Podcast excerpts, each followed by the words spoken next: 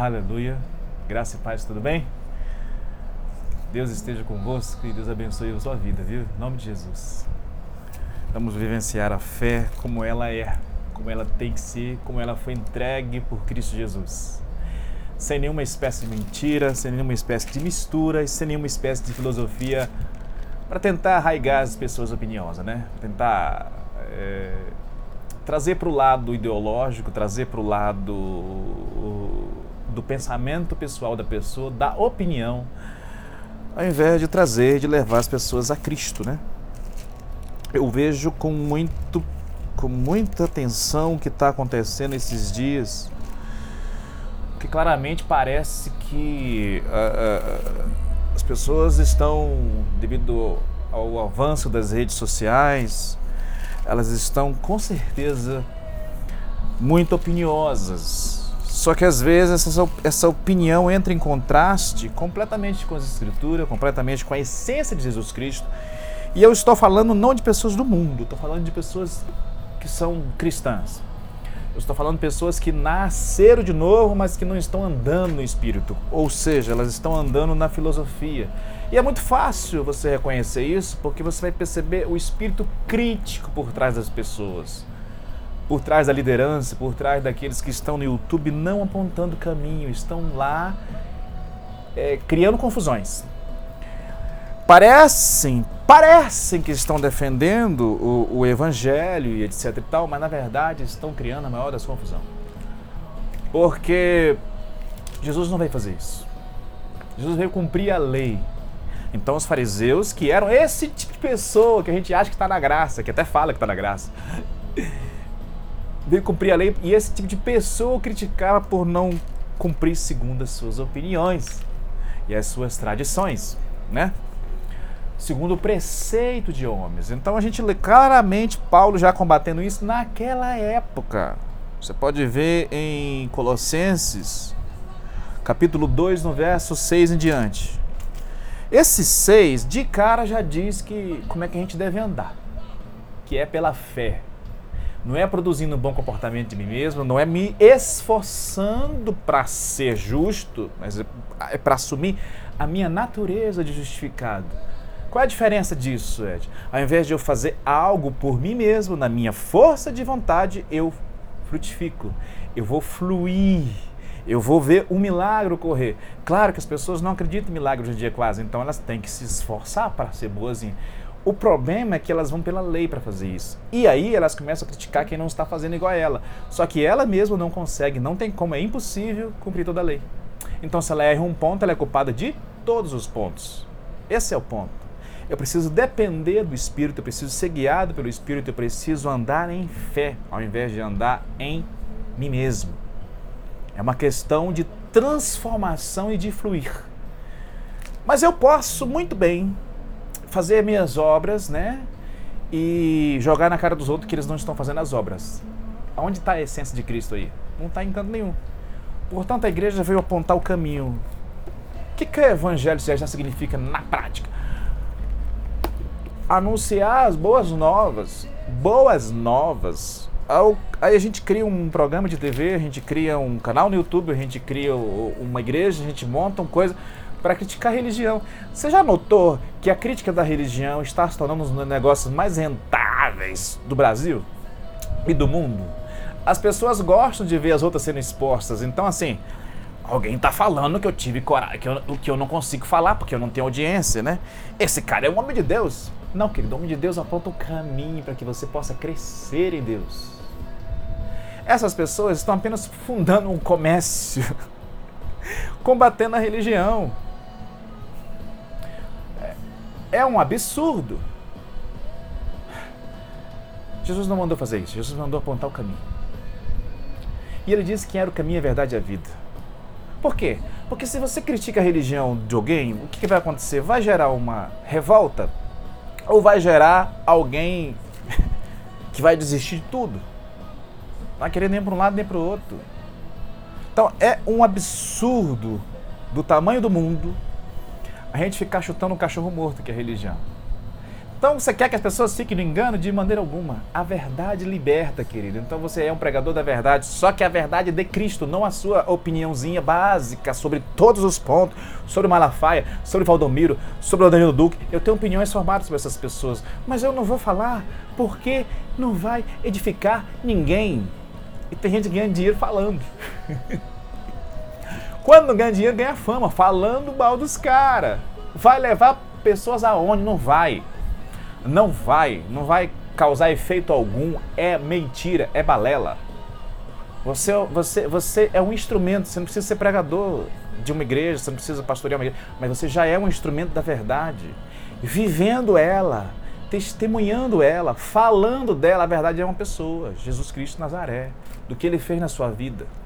Então, ao invés de você dizer para alguém parar de fazer sinal da cruz, parar de usar um copo com água, parar, essas coisas não são bíblicas, eu sei. Então, ensina um relacionamento para ela. Ensina que ela pode entrar dentro de um quarto e se relacionar com o Espírito Santo. Não, você prefere atacar. Esses líderes que estão enriquecendo, ministérios inteiros estão enriquecendo com isso, viu? Porque dá dinheiro, as pessoas gostam de ver o ataque, a guerra, a briga. Outra coisa que está dando muito dinheiro é tocar na ferida das pessoas para lamber as feridas delas. É aquela pregação que vai fazer você chorar e não ter uma atitude de fé. Não vai te ensinar o caminho, vai dizer que você é querido e amado, abraçado por Jesus, e você chora, e isso é verdade, não é mentira, viu? Mas você não aprende a andar, a exercer a sua fé, a falar fé, a, a, a, mortificar a sua carne, a andar no Espírito, a orar no Espírito, a se edificar, a, a, a descobrir o chamado. Não! E você gosta, nós gostamos dessas pregações que faz a gente lagrimar na, olhando na telinha do Instagram, ou, ou do Facebook, ou do YouTube. Eu não vou fazer isso com ninguém, nunca fiz. na verdade, fiz no passado. Tem uma pregação minha, que deve ter em algum lugar por aí, onde eu conto como eu era manipulador das emoções. Então as pessoas choravam que babava no chão, mas as vidas delas não mudava. E eu não estava mentindo. Jesus ama você mesmo. Ele se compadece da sua dor. Só que ele é agradado pela fé. Se eu não ensinar pela fé, eu sou e continuo sendo um manipuladorzinho de nada. Estou tocando nas suas emoções, suas feridas são reais, é verdadeira. Só que eu não te ensino a sair delas. Eu não te ensino a vencer, a suplantar o seu espírito acima dessas emoções que está te destruindo, né? Então eu falo que você quer ouvir para criticar alguém, ou eu falo que, você quer ouvir para afagar a sua alma e lamber as suas feridas. Paulo disse: acautelai-vos dos cães. Por que essa, essa, essa comparação? Cachorro lambe ferida, querido. Paulo diz também: acautelai-vos dos, mais, dos maus obreiros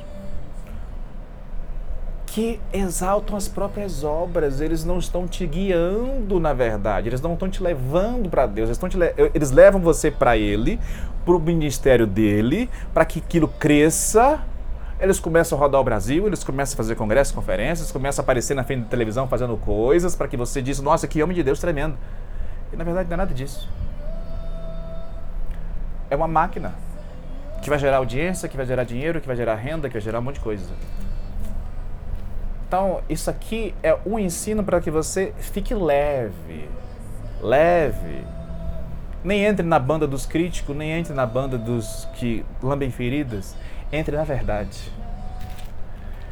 Entre na verdade. Assim, vamos lá? Como você recebeu Cristo, andai nele pela fé. Quem fez oração de entrega, eu fui num quarto sozinho. Mas quem fez oração de entrega, não sei se é entrega de, de, de receber Jesus, fez pela fé. Então você continua fazendo isso pela fé. Não pode mudar, não precisa mudar. Esse vídeo está em duas partes. Até a próxima.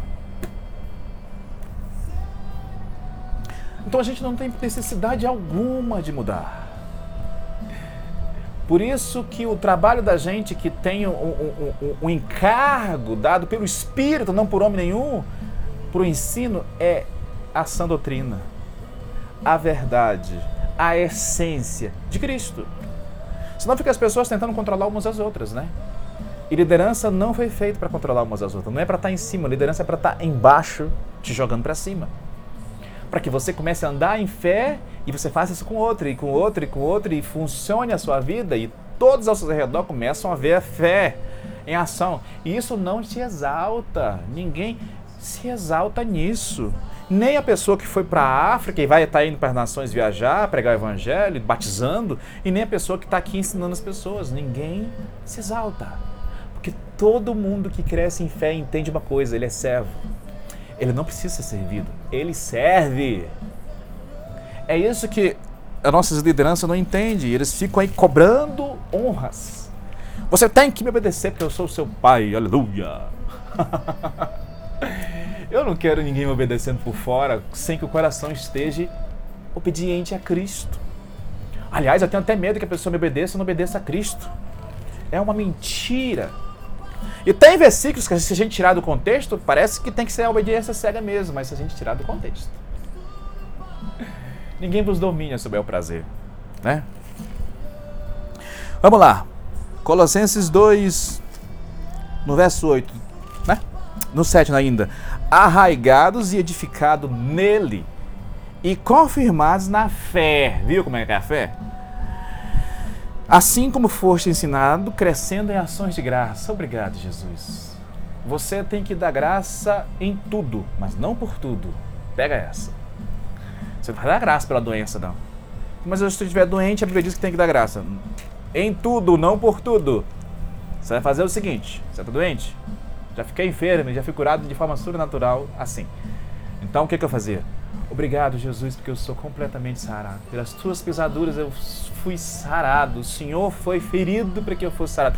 Eu começava a confessar a palavra sobre mim, sobre os meus filhos, sobre minha casa. E acontecia. Isso é ensinar a exercer fé. Isso é o que agradava a Deus. Você vai ler a história de Jesus, você vai ver que ele ficava muito impressionado com a fé exercida. Então a gente vai te ensinar a exercer a fé. O trabalho de alguém que está em liderança, que está em uma igreja, é ensinar a exercer fé. A transformação é com o Espírito Santo. Você exerce fé, entra para o seu quarto, busca, adora, lê, medita de dia e de noite. Você vai notar a transformação dentro de você. Se eu forçar você a me obedecer, é capaz de você obedecer. Mas seu coração não muda. Se seu coração não mudou, meu querido, se você não está amando de fato, se importando para as pessoas que você está dando a sopinha, uh, continue dando, mas entenda uma coisa: não tem valor nenhum. Por que você está falando isso? Está criticando quem faz? Eu fiz isso por muitos anos. O próprio Espírito Santo me disse que você é um hipócrita, mas eu estou fazendo. Eu não quero que você faça, eu quero que você me deixe você, eu transformar você para que você flua ao invés de fazer. Isso é forte demais para mim. Para mim foi. Sei para você. Tende cuidado para que ninguém vos engane por meio de filosofias e vãs sutilezas, segundo a tradição dos homens. Olha aí. Segundo os rudimentos do mundo e não segundo a Cristo. para esse povo maluco, eu chamo de maluco alguém que entende, mas decide ir por outra linha, só para pegar uma parcela de gente que precisa de alguém endossando as opiniões dele, sabe? Então tem um povo que acha que fazer o bem é salvação. A carta de Coríntios não diz isso. Aliás, ela diz assim: ainda que eu ofereça meu corpo para ser queimado, sem amor nada aconteceria, nada adiantaria ainda que eu pegasse todos os meus bens e distribuísse aos pobres sem amor. É que a gente tem um conceito equivocado de amor, né? Então a gente percebe que Paulo diz que o amor é um fruto, então ele flui de um relacionamento. Sem relacionamento eu vou fluir na minha hipocrisia.